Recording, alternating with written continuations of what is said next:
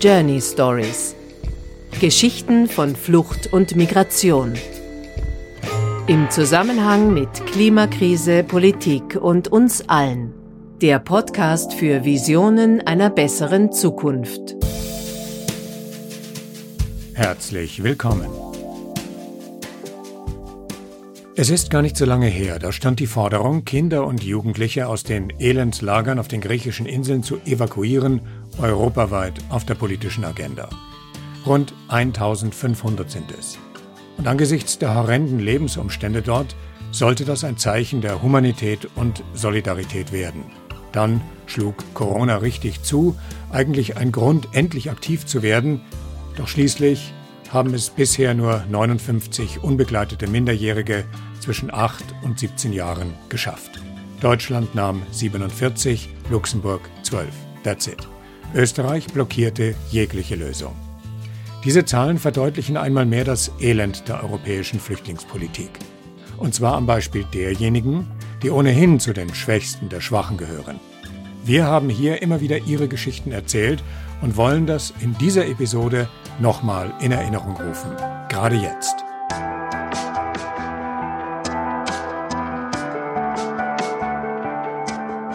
Zuerst die Fakten. Die Grundlage für humanitäres Handeln steht in Artikel 22 der Kinderrechtskonvention der Vereinten Nationen. Wenn ein Kind entweder allein oder gemeinsam mit seinen Eltern vor Krieg oder Verfolgung in seiner Heimat geflüchtet ist und Zuflucht sucht, ist der Staat verpflichtet, das Kind zu schützen und zu unterstützen.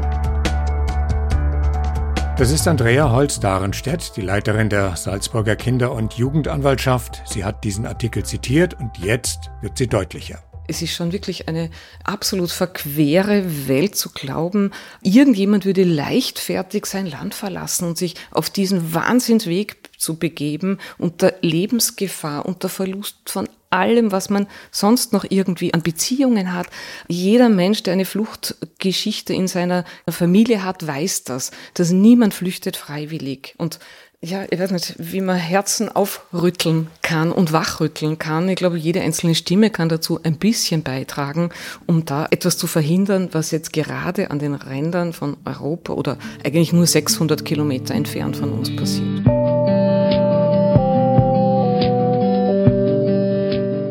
Jede Stimme hilft und hier sind einige von Ihnen aus unserem Archiv. In den Notizen zu dieser Episode auf journeystories.fm findet ihr die Links zu allen anderen Episoden, die wir für diese zusammengetragen haben. Und hier sind sie, die Stimmen der Jugendlichen. Die von Mahdi etwa aus Afghanistan, der mit seiner Familie vor den Taliban in den Iran floh und dort als Kind ohne Rechte aufwuchs, der von klein auf mit seinen Geschwistern das Überleben der Familie sichern musste, der sich in einer Teppichfabrik verdingte und den Übergriffen seines Arbeitgebers schutzlos ausgeliefert war. Mit diesem Gefühl habe ich vielleicht können fünf Jahre oder vier Jahre in diesem Raum gearbeitet. Aber das war immer in einem Gefühl, okay, du wirst jetzt genau jetzt missgebraucht. Da gab es auch keine Regeln und so. Auch nicht meine Familie etwas sagen, okay, weil ich musste arbeiten. Ja, ich, ja, ich habe immer diese diese Angst gehabt. Ich weiß nicht, diese Angst gehabt, immer missgebraucht zu werden oder ja, ja. Oder Sarah, ebenfalls aus Afghanistan, die bereits als kleines Kind lernte, welche Lebensrolle für sie vorgesehen war, als Frau in der afghanischen Gesellschaft. In Afghanistan, ich konnte nicht selber entscheiden. Ich war mit 14 verlobt, weil meine Eltern wollen, dass ich so lebe, aber was will ich? Das fragt niemand dort. Meine Gedanken waren so in einer Circle, dass okay, das ist mein Limit und ich muss hier bleiben, ich muss nicht weitergehen, weil es ist haram oder es ist verboten oder mein Vater äh, akzeptiert das nicht oder meine Gesellschaft akzeptiert das nicht. Und was die Männer sagen, wir müssen immer also Augen zu und ja, wir machen auch dasselbe. Und ich weiß, dass in dieser Gesellschaft akzeptiert mich niemand. Dann warum soll ich dort sein? Obwohl ich liebe meine Heimat und die Leute, die gut sind, es gibt auch dort und überall, aber ich will nicht so ein Leben mehr haben. Und dann ist da noch Philemon, der mit 14 aus Eritrea floh. Immer meine Mutter hat mir gesagt, die weg ist, die Höhle. Es gibt keine Wasser, es gibt keine Essen. Das war genau, wie sie mir gesagt hat. Und obwohl sie nicht auf der Flucht war. Und ich hatte keine Möglichkeit, den anderen wegzukommen, also nach Europa. Und ich musste, obwohl ich sehe jedes Mal, äh, mein Nachbarn und meine Schwester auch gestorben ist, die gleiche Weg habe ich genommen durch die Wüste kommen ist, dass du dein Leben verlierst und über deine Familie Leid bringst. Durch die Wüste kann man keine Mensch kommen. Siehe, dass es die Hulle ist und ich gehe einfach in die Hulle. Vielleicht, ich denke, ich schaffe, ich schaffe. Dann habe ich auch geschafft. Der Durchquerung der Sahara, ein Wunder, dass er das überlebt hat, folgten die Lager in Libyen, die man mit einigem Recht eher als KZs bezeichnen kann. Als ich in Libyen angekommen bin, ich habe in der Wüste habe ich gesehen die Libyen. Ich habe es gesagt, von uns wird nichts. Durch Zwang haben wir Geld bezahlt, so viel Geld. Der nicht bezahlen kann, erschossen. Da habe ich gesagt, wir müssen zahlen. Wir überleben oder nicht, oder sterben wir. Die dort auch ein Jahr, fünf Jahre, zwei Jahre da waren, auch nie bezahlt haben. Frauen zum Beispiel werden vergewaltigt immer. Die Männer kommen jederzeit und vergewaltigen einfach. Nehmen eine und vergewaltigen die einen, nehmen, vergewaltigen. Obwohl sie ihre Männer hatten. Und das haben wir von denen auch mitbekommen. Oder jemand, wenn der Stress hat, geht in Toilette, er bringt sein Leben um, selbst. Und das Leben wird nichts und wir werden sterben.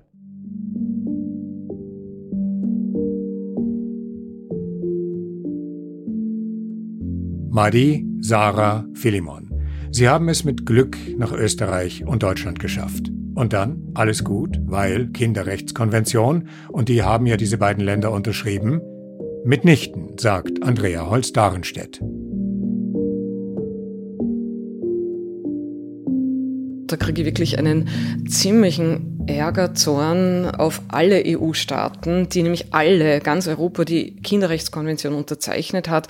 Und da sagt ganz klar die Konvention, dass geflüchtete Kinder und Jugendliche besonderen Schutz, besondere Hilfe brauchen und auch bekommen müssen. Ja, und die EU kann sich überhaupt nicht einigen, geflüchtete Menschen aufzunehmen und die ganze Situation dort, also das hat überhaupt eben das Gegenteil von Kinderrechten zu tun. Das sind die massivsten Kinderrechtsverletzungen, die man sich vorstellen kann. Und wenn sie es hierher schaffen, eben konjunktiv, die Balkanroute geschlossen, es geht ja gar kein Weg hierher. Und dann sind auch die Aufnahmebedingungen so, dass wir da auch jede Menge an Kinderrechtsverletzungen feststellen. Das heißt, sie haben noch viel schlechtere Standards, viel weniger Betreuung, viel weniger Tagesstruktur. Sie sind ausgenommen von der Ausbildungspflicht. Das heißt, wenn sie den Pflichtschulabschluss haben, dann sind sie unbetreut. Die wenigsten bekommen dann Asyl und werden anerkannt, sondern subsidiären Schutz oder gleich abgelehnt. Asylaberkennungsverfahren stehen an der Tagesordnung. Rückschiebungen in diese Kriegsgebiete stehen an der Tagesordnung. Tagesordnung. Also wir können uns da nicht ausnehmen und dieses Recht auf Schutz, dieses Recht auf besonderen Schutz und besondere äh, Verantwortung des Staates, nämlich auch Kinder, die alleine geflüchtet sind, das wäre jetzt ein Fall von erhöhter Schutz. Also das ist wirklich auch ein sehr halbherziger Zugang Natürlich muss man sagen, es geht ihnen besser als in den Flüchtlingslagern. Das ist keine Frage. Aber das ist noch nicht, dass wir hier Hurra schreien können und wenn sie da es hergeschafft haben, dann wäre alles gut. So ist das auf gar keinen Fall. Gut, machen wir uns nichts vor. Auf Flucht folgt Integration und die ist nicht eben einfach und gelingt auch nicht in jedem Fall. Aber der unbedingte Wunsch, hier anzukommen, sich einzubringen, was zu erreichen, der stand bei unseren jungen Gesprächspartnern immer ganz oben auf der Liste. Dieser junge Mann aus Syrien fasst durchaus selbstkritisch zusammen, wie er die eigene Community einschätzt. Von zehn, ich würde sagen acht, ja acht würden sich integrieren und ein besser leben. Wie geht es den zwei anderen? Entweder wollen sie nur hier bleiben in Sicherheit, aber gar nicht auch machen. Also das ist in, in jeder Gesellschaft gleich. Ich meine, die meisten sind lernbereit, sie äh, wollen immer ein besseres Leben bekommen. Und es gibt auch die, die gar nicht machen möchten. Ja, und das sind zwei von zehn, würde ich sagen. Und dann ist da Amira, ebenfalls aus Syrien, die gerade in Bayern eine Ausbildung zur pharmazeutisch-kaufmännischen Assistentin absolviert. Ja, ich bin in der Apotheke, also bin ich sehr zufrieden. Da gibt äh, meine Kollegen sind sehr nett, die helfen mir auch so viel. Die versuchen auch, dass ich die Ausbildung ganz richtig schaffen mit guten Noten, mit äh, ja, genau. Und meine Chefin ist auch so nett. Ja, sie helfen mir auch. Sie tun, dass ich, dass ich auch die Ausbildung schaffen kann. Ja, sehr. Ich bin sehr zufrieden. Bei genauerem Hinsehen ist die Sache ein bisschen komplizierter. Was nun folgt, ist der Zusammenschnitt zweier weiterer Meinungen zu Amiras Chancen, ihre Ausbildung nicht nur anzufangen, sondern auch abzuschließen. Ihre Chefin in der Apotheke ist eher skeptisch. Der für Amira zuständige Asylreferent optimistisch. Beide sind sich einig, einfach wird das nicht, aber es lohnt sich. Sie hat extrem viele Lücken, die sie mitgebracht hat. Da fehlt es von Grund auf an Mathematik zum Beispiel. Das ist halt extrem schwierig zu kompensieren, weil wir können die Grundschule nicht nachholen mit ihr. Ja, das muss sie selber irgendwie leisten, aber sie hat nie eine Strategie dafür ans Leben bekommen, wie sie das leisten kann, Lücken zu füllen. Und das wird halt schwierig. Ähm, da sind wir jetzt gerade dabei, der äh, Mann von der Kollegin, äh, der ist schon pensioniert und der übt jetzt gerade ein bisschen Mathe mit ihr. Einmal in der Woche kriegt sie dann Nachhilfeunterricht. Ansonsten geht es gar nicht, weil sie kann nicht mal die einfachsten Textaufgaben oder Prozentrechnen eigenständig lösen, ohne dass sie Hilfe hat, weil sie es halt einfach nie gelernt hat. Zum einen gehört die Amira natürlich, wenn man jetzt die, die syrische Situation anschaut, ein bisschen zu einer unter Anführungszeichen verlorenen Generation. Die sind nur mehr zum Teil beschult worden in Syrien. Dann kam der Krieg, die haben, was sie in Syrien erlebt haben und auch auf der Flucht erlebt haben, aufzuarbeiten. Da kommt sehr viel zusammen, was schon mal grundsätzlich nicht förderlich wäre. Das abstrakte Denken, gerade im mathematischen Bereich, ist, was wir generell sehr oft hören, was ich auch von Geflüchteten sehr oft höre, wenn sie Ausbildungen machen, unabhängig, ob das jetzt aus Syrien, aus Afghanistan oder aus Pakistan ist. Das ist was, was offensichtlich in vielen Ländern nicht wirklich zum Unterricht gehört. Nur wird bei uns der Fokus auf was anderes gelegt. Und das ist eine große Herausforderung. Die ist ja in der Grundschule im Endeffekt rausgerissen worden in ihrem Leben. Und dann kam sie erst wieder hier in so eine Flüchtlingsklasse. Äh, und da, naja, da schwimmen die halt alle irgendwie mit, aber wirklich kümmern tut sich auch keiner. Ähm, und irgendwie kriegen sie dann schon alle ihren Schulabschluss, aber das sagt auch nicht wirklich was aus und das bleibt halt dann stehen, wenn man sich nicht eigenständig darum kümmert, Vokabular aufzubauen und sowas. Und das ist immer ein bisschen eine mühsame und schwierige Angelegenheit. Die kommen aus einem ganz anderen Hintergrund, die kennen das duale Ausbildungssystem nicht und die erkennen den Stellenwert von Berufsschule in diesem System nicht. Für die ist wichtig, dass sie in der Arbeit gut sind und dass sie da gut laufen, das macht ihnen Spaß, aber die Tatsache, warum sie jetzt dann zusätzlich noch die Schulbank drücken soll, ähm, das war ihr am Anfang schwierig verständlich zu machen.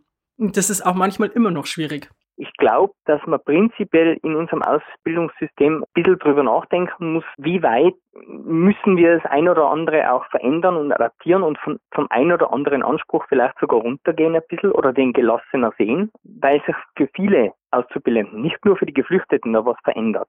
Wir haben auch mehr Auszubildende, die nicht deutscher Muttersprache sind, sondern vielleicht als Kinder schon Deutsch gelernt haben, aber als Migranten hierher gekommen sind.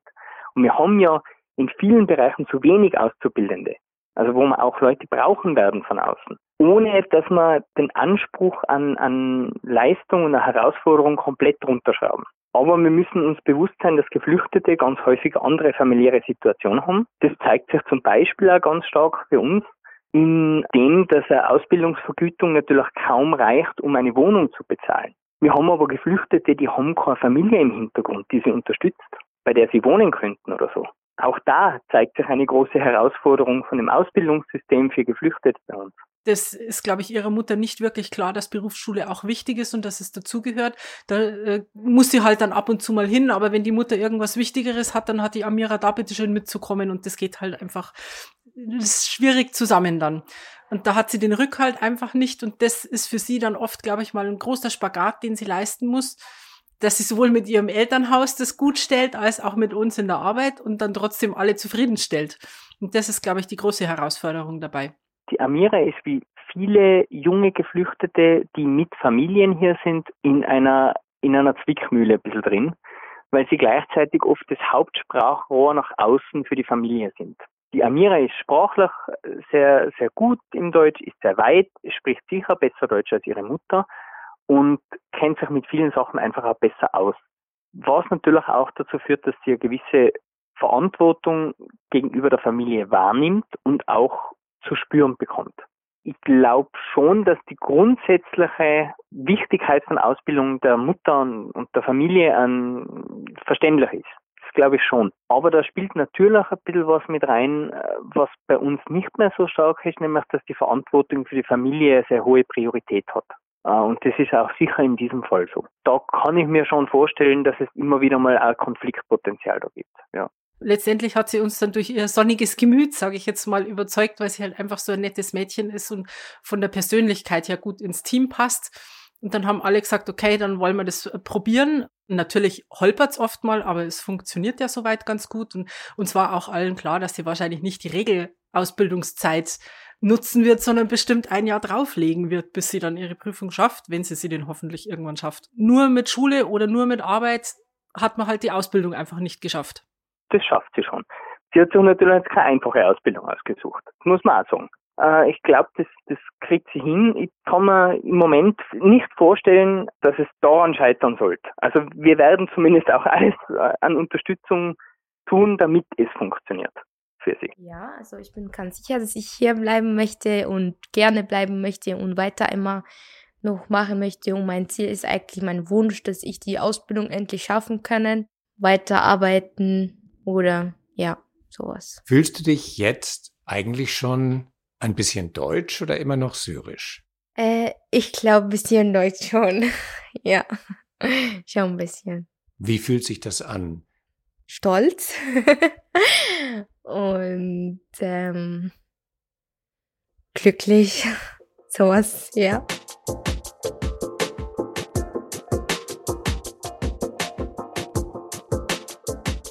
In dem Moment, wo der Fokus vom Scheitern auf das Gelingen gelenkt wird, erhöhen sich die Chancen auf Erfolg. Wir haben hier auch über das Projekt Startblock Rickerhaven in Amsterdam berichtet. Ich finde das faszinierend. Da leben 250 anerkannte Geflüchtete zwischen 18 und 27 gemeinsam mit ebenso vielen holländischen Jugendlichen unter einem Dach, organisieren ihren Alltag selbst und leben vor, was hoffentlich auch anderswo selbstverständlich wird, step by step. What was one of the challenges in the beginning is that when you live with a lot of people from different cultures, uh, there are people from Syria living here, people from uh, Eritrea living here, th those are the main groups, but also people from Afghanistan, uh, Jamaica, Iraq, uh, Sudan, for example, a lot of different cultures. And in the beginning, that was a bit difficult because it can be difficult to understand each other or if people don't really speak English, like how do you communicate? Also for the Dutch people that were living here, we came across a lot of cultural differences that aren't necessarily bad, but difficult to understand, for example. And the, the biggest group lives here now for the three years or like two years, so most people are accustomed. So now, because of that, it's also easier. Yeah, in general, we understand each other better. So time helps. Das erzählt mir Aline, die zum Managementteam des Projekts gehört und eine Bewohnerin des im von der Stadt Amsterdam geförderten Projekts und ihr Freund, der regelmäßig hier zu Besuch ist. Sie erzählen, was das Zusammenleben im kulturellen Alltagsmix ausmacht. Yeah, it's incredible. It's very uh, special experience. This being such an intercultural project, experiencing life together, what is that like? Yeah, you see a lot of different things which you normally wouldn't see if you were living in a normal housing project. Uh, you see different cultures and you also see different peaks of people's lives. It's a great way to learn like different cultures. When they have a barbecue here over here, then it's a Syrian barbecue, and then you learn a lot about each other. and what better way to learn about each other than eating together and drinking together? Living together, sleeping together, partying together. Yeah, yeah. I, I made friends over here from all different countries, from the Netherlands to Syria to Jamaica. yeah, yeah, and everybody has his own story, and it's good that we are in a country where you're allowed to live free and if you are like literally run away from your country because people say said that they will kill you because you are gay or something, it's it's good that they have a place because they are just normal humans, so they deserve a place to live and. And here they can freely share their beliefs and tell their stories. Of course, yes, they can. That's literally what she said, like about people from Jamaica. Those guys are really uh, gay and they talk about it uh, on their way, and the people over here accept everybody. That's the, it's a big family.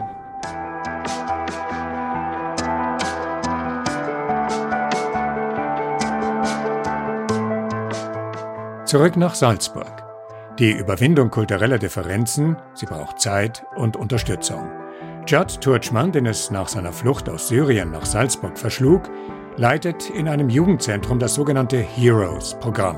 Junge Menschen mit Migrationshintergrund lernen, Konflikte im Zusammenleben zu entschärfen, peer-to-peer. -peer. Dafür überwinden sie in der einjährigen Ausbildung erstmal ihre eigenen Vorurteile, eine Herausforderung, sagen Emre und Osman. Ich habe mich voll äh, entwickelt halt bei manchen Themen.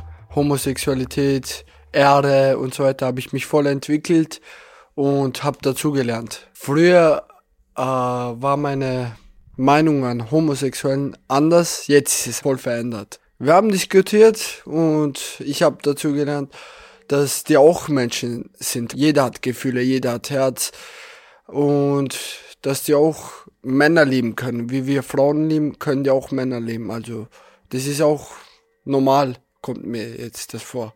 Früher nicht, aber jetzt schon. Und ich glaube, dass deine Aufgabe als Hero ja darin besteht, das auch weiterzuerzählen, oder? Ja, genau.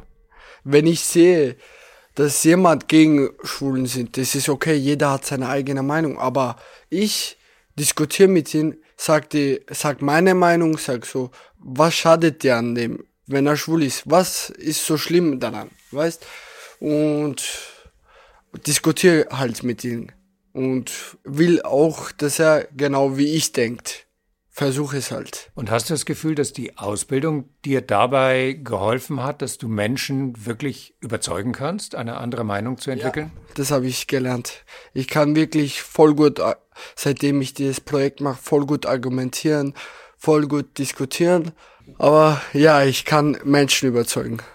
Also diese Ausbildung bringt uns nachdenken, zum Beispiel beim Frauenrechte, beim, wie Emre erwähnt hat, gegen Homosexuelle. Früher war ich, wie Emre gesagt hat, auch dagegen und ich habe die nicht akzeptiert. Ich habe die ausgedacht, beziehungsweise scheiß Schwuchtel, dies, das. Und heute habe ich ganz andere Meinung. Ich respektiere dich und akzeptiere die. Die haben auch ein Leben. Was geht mich da an? Wo glaubst du, hast du bei dir selber die größte Veränderung erlebt? Ich würde sagen Ehre. Zum Beispiel in meiner Heimat wird Ehre ernst genommen, aber in Österreich nicht. Zum Beispiel, wenn ich jemanden auf der Straße als ehrenlos beleidige, wird keiner ernst nehmen, aber in der Türkei, in der Südländern wird das nicht so sein. Wenn ich eine Schwester hätte und sie auf der Straße mit einem Junge erwischt hätte. Das wäre nicht so angenehm. Und heute habe ich ganz andere Meinung. Das heißt, du hast keine Schwester, aber wenn du eine hättest und ja. du würdest sie auf der Straße mit einem anderen Mann sehen, wäre es für dich okay? Ja. das klingt dreiviertel überzeugend. Also, sie ist auch ein Mensch und sie hat auch ein Herz. Sie kann auch verliebt sein. Sie kann auch jemanden lieben. Ist das schwierig, Leute zu überzeugen? Es ist voll schwer, zum Beispiel, jeder nimmt das voll anders wahr oder ernst. Zum Beispiel, Österreicher nehmen das nicht so ernst oder wahr, aber zum Beispiel, wenn ich mit Albanern oder Türken rede, über Ehre rede, wird das voll anders sein. Kannst du schaffen, Leute davon zu überzeugen, eine andere Meinung dazu zu entwickeln? Also nicht bei jedem, aber es geht schon. Judd Turchman, der Emre und Osman ein Jahr lang begleitet hat, ist selbst oft in Schulen, arbeitet mit vielen jungen Leuten mit und ohne Migrationshintergrund und ist sehr zuversichtlich. Diesen Jugendlichen, denen Gleichgültigkeit vorgeworfen wird, also im politischen Sinne, sind alles anderes als äh, uninteressiert und alles anderes als dumm. Ich er erlebe es tagtäglich in Schulen, dass diese Jugendlichen sehr schlau sind und doch vieles, wo die Politiker glauben, die haben keine Ahnung, durch, durchsehen, durchschauen. Und dass die nächste und übernächste Generation ganz, ganz anders mit diesen Themen Migration und, und Integration umgehen werden. Und zwar viel offener und toleranter.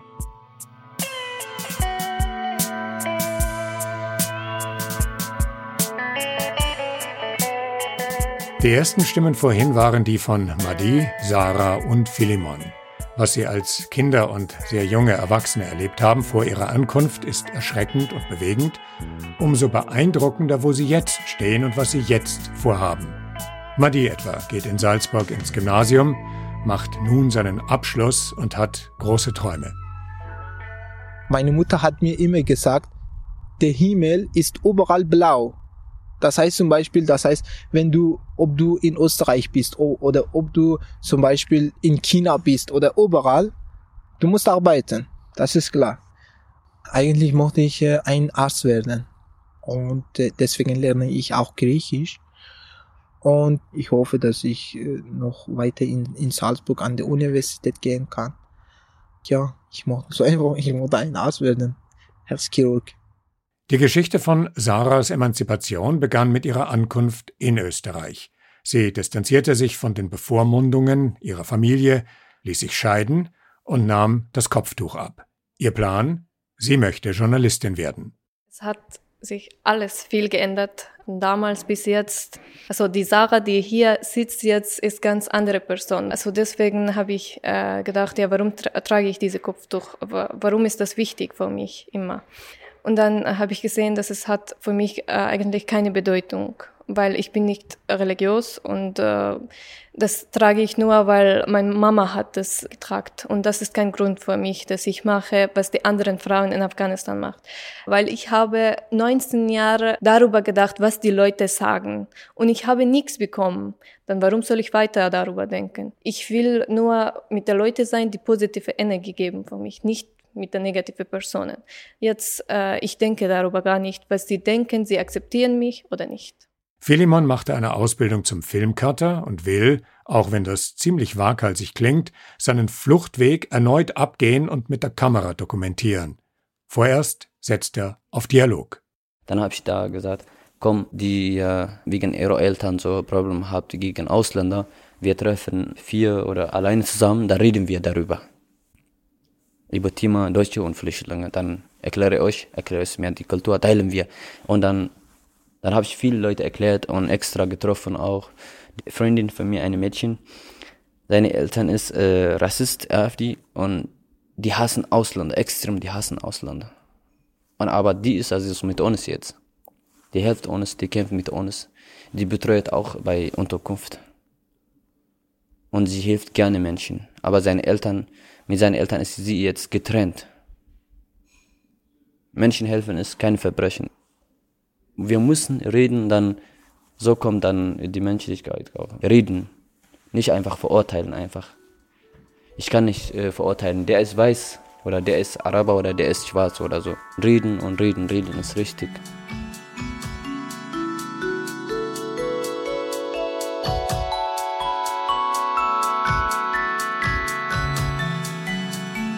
Miteinander reden, um miteinander leben zu können.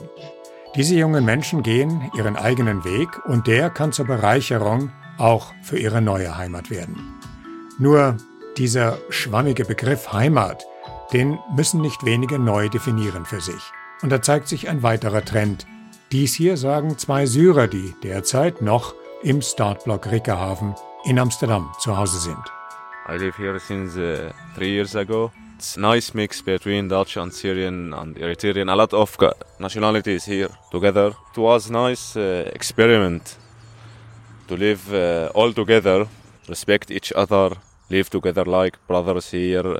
I didn't know anyone in this country three years ago, but now I think I have a lot of Dutch friends or any nationality friends. Yeah, that's big change for me. Would you say this has really become your new home? No, sorry, I can't say that because I love my country, and when situation is okay, I, I will back. Now it's war, but war lastly will end, so that's why I am hoping to go back to my country. Now the situation in Syria gets better, yeah? It will be uh, nice to come back, yeah? Let's imagine I, come, I will come back uh, Syria next month maybe for some reason, yeah? I will keep the contact between me and the people here, yeah?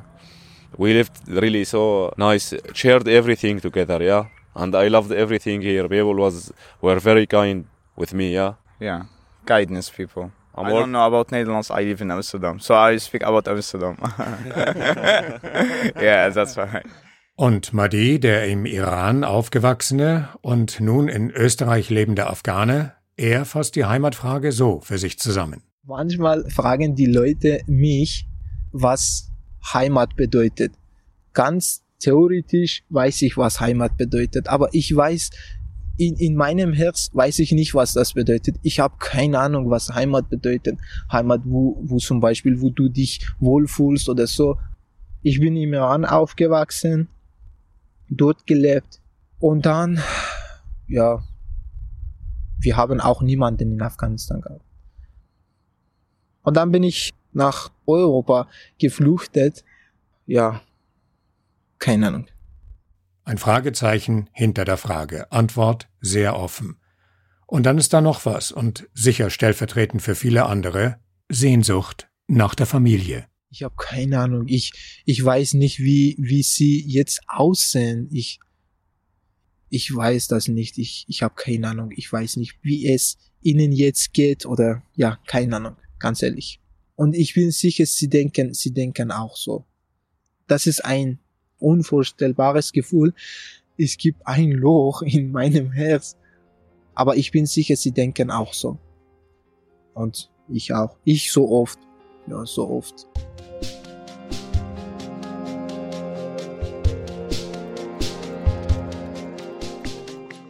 Ein Journey Stories Rundgang war das durch unsere Episoden mit Jugendlichen. Ihnen gehört immer wieder unsere Aufmerksamkeit. Ihre Geschichten müssen immer wieder erzählt werden. Wir tun das gerne und wie gesagt, gerade jetzt, wo 1500 weitere Geschichten in den Lagern auf den griechischen Inseln ungehört bleiben, weil sie nicht gehört werden dürfen. Kein Ruhmesblatt für Europa. Die Musik war der 128 Tiger Swing Groove von Javelinas, Breath Deep, Breath Clear von Schwan D, Analog by Nature mit Like Music, Paper Planes by Durden, Midwinter von Airtone, DJ Lang and Drops of H2O, Between Atoms, Between Stars von Ivan Chu, Up von Vidian und Trance Is von White Wolf. Bis dann. Journey Stories. Der Podcast für Visionen einer besseren Zukunft.